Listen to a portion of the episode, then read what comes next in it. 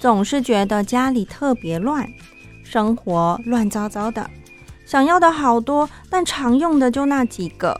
人生一定要这么复杂吗？其实生活也可以很简单，请听你的减法生活。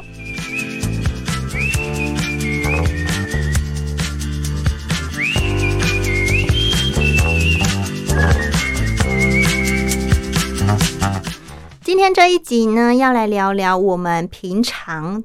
呃，常犯的一些错误姿势，那听众朋友们也可以去呃边听节目边看看，哎，你中了几个呢？那今天呢，一样邀请来自呃物理治疗师的玲玲来跟我们分享我们常见的错误姿势有哪些。欢迎玲玲，Hello，大家好，我是物理治疗师玲玲。好，我们先从大家多少都有犯的错误姿势，第一个我想到的就是爱翘脚这个毛病。爱翘脚这件事真的说好也好，因为它好看、优雅嘛，对不对？延伸对，就是哦，腿好长，然后哎，女生如果穿裙子挡一下也是需要的。嗯，对。那说坏呢，当然对于我们健康来说，其实一定还是多多少少有一些影响的啦。那包含就是我们在翘脚的时候呢，两边。臀部所受到的压力跟重量就是不对称的，所以呢，我们就有可能会在某一侧的，我们说在坐骨啊凸起来那个骨头上面会有一些滑液囊可能会发炎的问题。再来就是我们的脚啊交叉到另外一边以后，其实讲可以很明显想象，就是我们骨盆一定是歪的嘛。骨盆歪以后，其实我们人都是一节一节相关联连在一起的，这个时候就有可能造成我们的腰椎也歪掉，然后产生脊椎。侧弯这样的可能性就提升了，所以其实会从下往上一直影响上来，然后脊椎歪掉以后，我们相对肩颈一定也会是歪的，因为它下梁不正，上梁歪，对，所以我们肩颈也可能会出现问题，所以就一路全身都有一些影响，这样那应该就是不是大家乐见的现象了。嗯嗯，那如果爱翘脚这个姿势是不对的、不好的，那。究竟怎么做会是对我们身体的负担是伤害最小的？哎，你说爱翘脚其实不好嘛？我倒觉得，其实如果你的姿势有在转换，其实它本身可能不会是这么这么严重，一翘脚就要立马被说哎。要放下来，这样其实不用这么严重的。其实对我们身体来说，如果有一直在转换姿势这件事情，或者说变换角度、改变动作，这样其实对身体来说，它就是可以维持一个弹性。所以如果你呃有翘脚的习惯，但是其实时间都维持不长，或者是只是哎当下就是哎想要翘脚，或者是想要就是维持这优雅形象的话，其实没有关系。但是如果真的是长时间一整天都翘脚，或者是你会发现你有一边翘得很顺，一边很卡，那表示身体的筋膜就真的已经产生一个变形的可能性了。所以这样子，我们就可能会想说，哎，可以建议你可以稍微做一点刻意的调整。比如说，我们可能坐姿上面，我们就会建议说，我们可以让双脚可以平放的时候，嗯，让脚啊膝盖弯曲的角度大概是九十度。嗯，好，那髋关节的部分大概是九十度到一百二十度之间，也就是说，我们的椅子的椅面其实大约等于我们小腿，就距离地面的高度大约等于小腿的高度，嗯，或者是比小腿稍微高一点点，所以这样可以让我们的髋关节、膝关节这些都是比较放松的，然后身体呢能够挺直。但是不要完全靠自己的力量挺直，所以通常会建议后面可以放一个腰靠，哦，对，可以稍微垫着，让自己的脊椎是有一个支撑的，而且我可以保持我们 S 型的脊椎曲度，因为有时候我们看电脑就变 C 型。或者是变成 对对对拱着，对对，那脊椎只要少了这个 S 型的形状，它的压力分配或者是分布就会变少，会集中在比如说弯曲的那个集中点，嗯，对，就没有办法很顺畅的在 S 型的过程当中分散所有脊椎的压力，对，所以就会建议坐着的时候，我们尽量也要去维持这几个部分，或者是就是靠背，嗯，是不是？对，靠背，贴着椅背。呃，贴着椅背也可以，但是我会建议，如果是椅子比较深啊，那不如我们要把椅子往前拉到坐到桌子里面去，就不要距离桌子太远。对，因为一来坐得太远，你手一定会往前嘛，然后上半身就会更驼背。对，那这个颈椎啊、脖子啊、手啊的压力就会变大。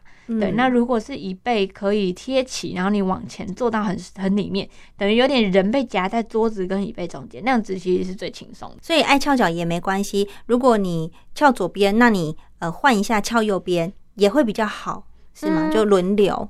如果一直变换是好，但是我们不会特别强调说你翘左边就要用右边翘回来，其实是不会的。哦对，它不会因此而逆转，而是它可能会，如果都是长时间来说，你翘完左边长时间，你再去翘右边就长时间，你的筋膜就是先歪左边，然后再歪右边，就会变麻花型。没有什么平衡过对对它不会平衡过来，所以我的重点会变成是你可以一直变换，而不是任何一个动作长时间停在那里。懂了。嗯那嗯、呃爱翘脚是一个常见的错误姿势嘛？是的，很多人也喜欢二郎腿。嗯。嗯，二郎腿跟翘脚其实差别只在于说你是膝盖对上膝盖，还是脚踝对上膝盖。嗯嗯那男生比较常见二郎腿，因为比较嘿他丑陋，对对对嘿，他比较自在，脚可以比较开，对，对，所以这个基本上的概念跟女生翘脚很像，它会产生的影响也很像，但是它会比较在身体侧弯的角度上会跟女生相反。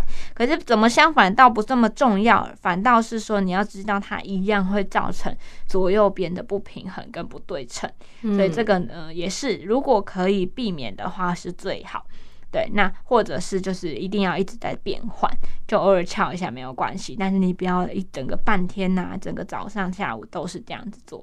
对啊，有时候老板要有气势，也会翘个脚抖一下，这样 那也没办法，工作需要啊。嗯哼 对啊，对啊，讲到男生翘二郎腿，我又想到以前啊，嗯那种呃电视剧里面有什么阿公或者是爸爸，嗯嗯他们在吃饭的时候很习惯把一只脚抬起来跨在那个板凳上面，这个应该也蛮伤我们的。也一，样，对对对，这也是很像的概念，对，所以其实也是会让身体重心偏向一边。那这样的，呃，还有一个问题是我们翘起来的那一只脚啊，髋关节会很像在做一个蹲着的动作，嗯，嗯，大腿会很贴近那个肚子，对，对。那这样的状况下，我们髋关节前侧。就是我们才有那一区的肌肉会缩得很短很短，那一旦时间长，它站起来就有可能会拉不挺，就是身体挺不起来，因为它髋关节一直弯着，有点像把它捏在这个角度。对，哦那或者是它如果挺起来了，但它骨盆会被往前带，呈现像是骨盆前倾，就会很像肚子很大的时候，身体会往前掉。这样就是有一个骨盆前倾这样子的动作，那它就会后续衍生非常非常多的问题，像是腰椎的关节退化啦、椎间盘突出啦，或者是呃髋关节的坐骨神经痛啊等等这些问题都有可能产生。嗯嗯，这个是第二个常见的这个错误姿势。嗯再来也有一个很常大家会犯的，就是呃驼背，嗯嗯，对不对？驼背很容易，你可能一不注意呀、不管是坐着或者是你站着，有些人就是习惯驼背。是驼背对我们的身体又造成哪些影响呢？驼背来说，我们可以用两个观点来去看，就是以驼背这个结果来说，它会分成是因为脊椎，尤其是胸椎往后突出造成的驼背，或者是它的第二个是我们的肩胛骨往前倾造成的驼背。那这个驼背呢，其实我们以肩胛骨来说啊，它是一个贴合或者说浮在我们胸廓肋骨表面的一块骨头。那当我们前侧包含胸肌或是锁骨前下方的肌肉嗯，过紧的时候，就会把我们的肩胛骨往前拉，就会想象你现在好像是在侧躺睡觉的时候，我们是不是胸口都会弯在一起、缩在一起？对，就是这个动作会把我们的肩胛骨往前滑。哦嗯，它就会缩在前面。那这样的话，我们能够调整或改善它的方式，就会透过刚刚前面我们有提过，就是胸廓打开扩胸扩胸这样子的动作，去把我们的前胸口的肌肉伸展开来。这个是如果是肩胛部分。那除了扩胸之外，其实我们还要针对背肌去做肌力训练，因为我们的身体嘛，会是强的把弱的拉走。所以，当你前面的肌群很强、很紧绷，它就会把后侧很弱、没有使用的肌肉拉过去，所以骨头肩胛骨就会被往前带。所以我们除了放松掉过强的这些肌群，我们再就是要强化那些太弱的肌肉，其实就像上背。所以很多的健身啊，或者是运动，我们都会很强调，我们要把把背往后夹紧。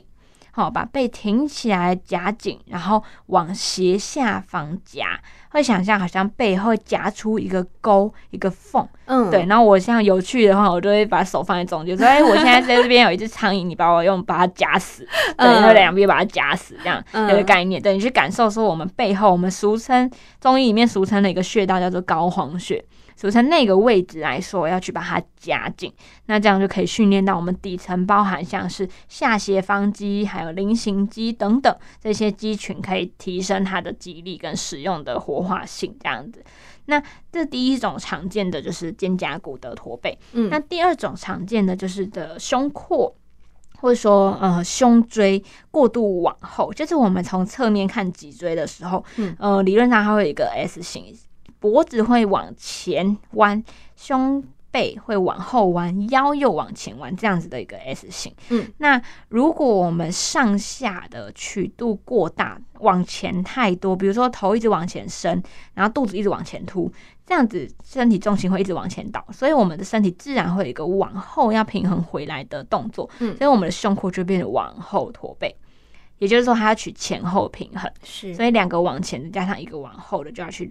去平衡，所以有可能就会因为上下的影响，造成我们胸廓或者说胸背这一块的脊椎，就是胸椎的部分会往后突出过多。对，那这个就可能会是胸椎驼背它主要的来源。那这个部分它的调整的话，我们就可以试试多一些，像是往后伸展、躺姿下往后伸展的动作。比如说，我们可以找一块毛，诶，一块毛巾，把它卷成毛巾卷，或者是一个小抱枕。然后垫在我们背部的地方，然后我们平躺下来，让它压在我们凸出来的位置，然后去做一个往后躺，手打开伸直这样子伸展的姿势，就可以让我们去就是矫正我们的胸椎过紧绷的这样子的问题的一个简单的方法啦。嗯，那像呃，有些人可能会说，就我自己又听到，我也不知道正不正确。就是如果我们要抬头挺胸的时候，有时候我们可能好像又会不小心把骨盆太过往后，哎，还是往前，通常是往前，往前。所以呢，你要真的是抬头挺胸的话，你的肚子核心也要用力挺回去，没错，这是对的，是没错。嗯，因为抬头挺胸这件事，其实我不太会强调说，哦，你这里要突出去，那里要收回来。我比较强调，你可以想象，就是今天有一个人。把你的头发，头顶的头发往天花板拉上去，嗯，所以你整个人其实会往上抽高。那在往上抽高，你就要想象你把所有的关节通通往这一条中间的线集中。所以从上往下看呢，就会是下巴会往内收，你会有一点像点头的方向，是下巴会往下夹。可以想象你的下巴跟你的锁骨中间。有一个苹果这样子的距离，嗯，而且你会轻轻的用下巴压住这颗苹果。如果你抬头了，苹果就掉了；那如果你挤太多，苹果就爆了。所以呢，就轻轻的夹住这颗苹果，它就会收在你的下巴下方，好好好的位置这样挺着。再就是肩胛骨，你往上拉的时候，你是不是自然肩膀会往后放，就不会一直缩在前面？因为缩在前面是变矮的，对，你就想象变高，所以就往后夹。那在往后夹的同时，是不是觉得哎腰好像又要往前推，肚子往前挺了？这样这时候就帮我微微收小腹。你要想象我们是在往中间集中，所以微微收小腹，大概用二三十帕的力量就好。微微收以后，就会发现哎肚子不会说前就掉在前面，因为你要往中轴走。那这样才会使用到我们的核心肌群。那核心肌群的话，要确保我们在用力的时候是跟我们的呼吸可以独立开来的。就是不能说我们是用憋气来使用我们的核心，嗯，这样用力的方式就是错误的，嗯嗯，因为核心肌群它的价值在于，不管我们在做什么动作，或者我们在呼吸，你都要能够自如的控制它，来去稳定我们的中轴。对，那所以体抬头挺胸这件事来说，我们就是要去特别去注意，我们整个人都是要往中轴去集中，不要往前后去散开，或者说肚子太过往前倾这样子。哇，这真的需要练习，因为光你要真的抬头挺胸，再加上正确的走路，嗯，这些都是有很多枝微末节要注意的地方。真的，真的，嗯，人体是很很艰深的，对，没错。然后你也不能憋气，因为有些确实像你说的，核心用力都忘记要呼吸了。对，对，对，那这样反而矫枉过正。对，你用错力 是一个，对，然后二来是你根本没呼吸啊。嗯，对啊。那所以其实正确的走路，它这个呃消耗的体力是有比你随便这样子吊儿郎当走路还要来的多的，因为你要 hold 住，对，有点 hold 住的感觉。对对对对。但这其实我们目标当然是练习到最后面变成习惯成自然了，嗯，所以也不会变成我要强调你一定要盯着。而是说，哎，你可以自然的呈现成这样子就好。对对对对对，好，这个是走路驼背，很多时候都会被长辈啊说，哎，你走路怎么驼背没精神？也常常被讲，或者不好看呐，对的。女生不要驼背，男生不要驼背变矮，这样超常听到的，超多的。对啊。好，那再来呢？还有的常见错误姿势，我也蛮好奇，关于睡觉的姿势，刚刚有提到嘛，就是侧躺。嗯，对，平躺、侧躺。有没有一定的好坏，或者是容易犯错的姿势？有没有？我觉得到这个就会牵扯到我们在枕头或者是床垫上的选择啦。嗯，那其实平躺正躺来说，其实对于身体其实是最放松的姿势。平躺吗？平躺的面向上平躺。嗯，对。那这样的状况下，我们可以留意几个地方，包含是枕头的选择，就是我们的枕头有没有办法。让自己的头跟脖子完全放松。那有些人会喜欢睡很高的枕头，有些人会睡很低的。这个其实是差别在原本的姿势。如果头是比较往前倾，他可能就会倾向选高的哦，他就想要填满那个洞，所以会觉得这样比较舒服。嗯，距离床的距离大。对，但是嗯，我们最好的状态其实是希望我们平躺的时候，请另外一个人从侧面看你的耳朵。就是凸起来的那一颗，不是耳垂，耳垂上面那一颗，嗯，就我们叫做耳珠，嗯，那这个耳珠跟你肩膀最凸的点有没有在同一个水平面上？肩膀是我们手，就是抬手那个肩膀，所以就是如果我们的耳珠跟肩膀可以呈现一个水平面，表示你现在姿势相对是最放松，就最符合人体工学放松的姿势的，对，所以就可以透过这样的方式去检视说你现在挑的枕头是不是适合你的。嗯，对，然后呃，平躺之后，我们其实手跟脚基本上就是呈现比较放松嘛。那有些人可能会觉得腰会空空的，或者会觉得哎腰贴不下去，会觉得紧紧的有个洞。那这样的状况，它表示可能我们原本的骨盆是有一些前倾的，或者是我们的腰椎后侧肌群非常紧绷。那这个时候，我们就会建议一开始我们可以先拿一个枕头垫在我们的膝盖下方。让膝盖呈现一个弯曲的动作。当我们膝盖弯起来的时候，其实你就会感受到我们腰可以往下沉、往下放的比较多。那对于腰背来说，它就会放松了。所以说，我们可以通过姿势上的调整。来达到就是睡觉的这个过程，一定要是放松的状态，它才能让身体做休息跟修复。嗯哼，对。那以侧躺来说呢，呃，肩颈部分最需要注意的是，侧躺我们的头啊，下面垫的枕头其实要有足够高的高度，因为如果不够啊，你会发现头跟肩膀会挤在一起，会掉下去。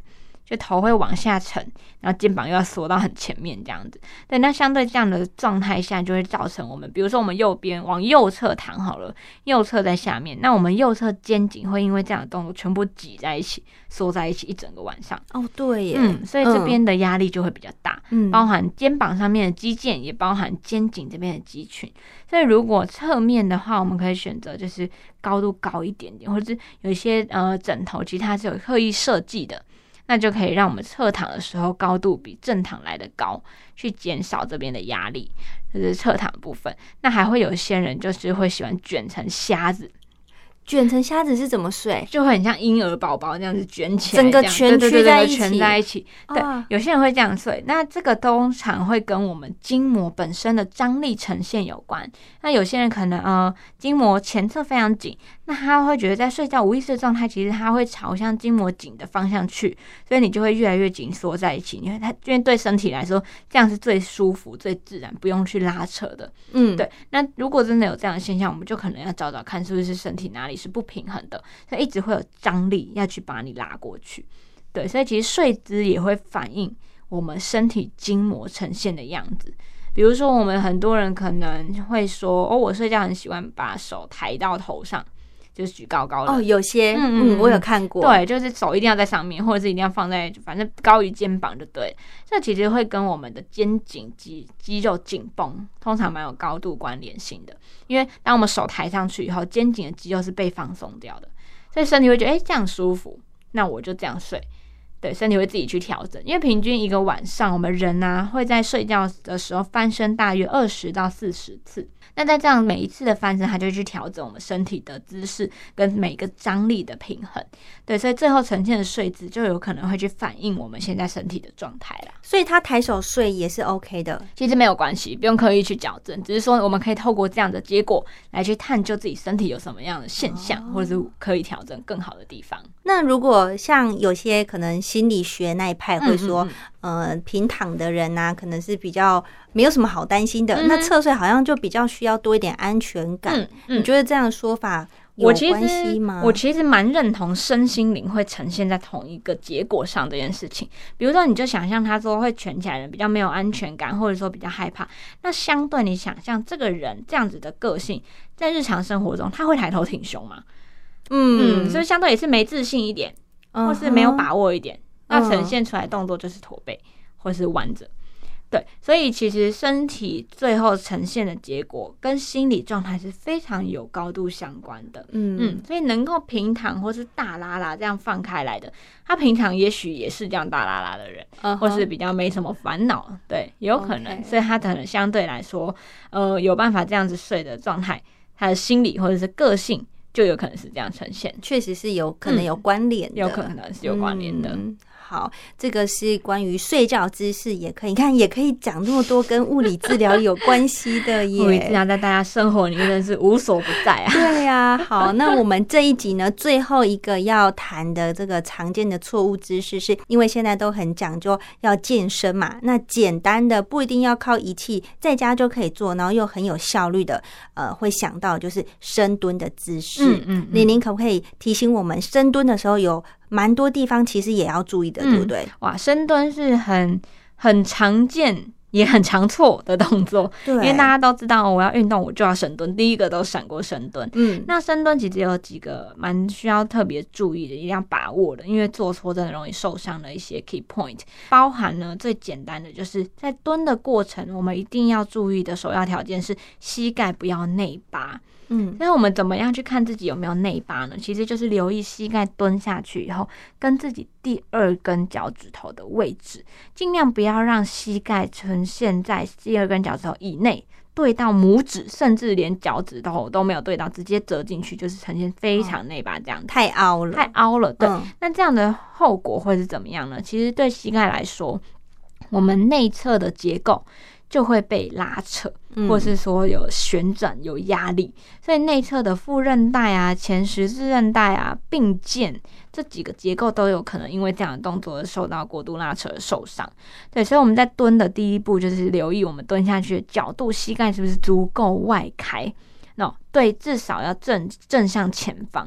对，那如果呃不确定自己到底做不做的对的话，其实有一些像是最近很流行，可能翘臀圈呐、或者是嗯弹力带，就是环状的这种，其实可以套在膝盖以上。大腿的地方不要压到骨头就好，套着以后我们去做一个撑开弹力带，再蹲这样的动作，就可以确保你有一个往外开的力量。嗯，这个也跟深蹲要练到臀肌会很有关系。对，所以如果你有启动膝盖打开这个动作，对肌肉来说，你的臀肌使用就是可以提升的。嗯对，然后第二个要注意的是，下蹲的时候从侧面看，我们的膝盖尽量不要超过脚尖太多。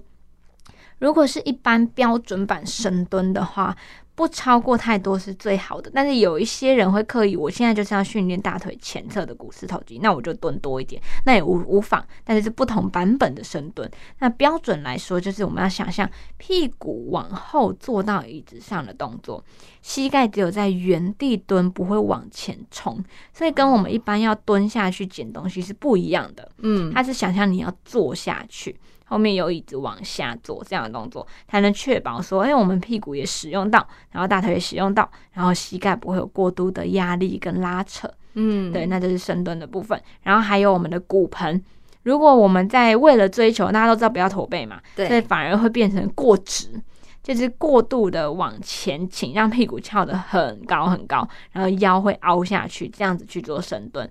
那呃，改善的方式其实是我们会希望我们的身体可以成一直线就好，所以其实也是微微的收住我们的核心肌群，微微的含着，有点像 hold 着肚子，然后慢慢往下蹲的时候，不要让肚子往前挺，屁股往后翘太多，就确保从侧面看身体躯干是一直线的。那这样才是确保说我们的核心有使用，然后在做深蹲这个过程是安全的，这样就可以了。所以做对才可以真的达到运动的效果，，对，同时身体又不会受伤。是是是，嗯没错。今天在这一集当中呢，李玲就提醒了我们五个常错的一些姿势，包含爱翘脚、二郎腿，还有走路驼背，以及睡觉姿势，还有最后一个就是深蹲的姿势，都有要注意的地方啦。提供给听众朋友们，在做这些日常的活动的时候，都要时时刻刻提醒自己，然后才可以慢慢的熟悉内化，变成平常自己不用想就可以做对姿势，或者减少受伤的频率哦。嗯感谢大家收听，也非常谢谢玲玲，谢谢大家，谢谢。那么你的减法生活，透过这几集的啊单元呢，来跟大家分享如何简单哦，从生活当中看到一些我们可以更加小心注意，让我们的生活，让我们的健康过得更好的方式。希望对你的减法生活呢也有一些帮助。除了在物质上面，那在心灵上面，在身体健康上面，也都可以发挥一些协助啦。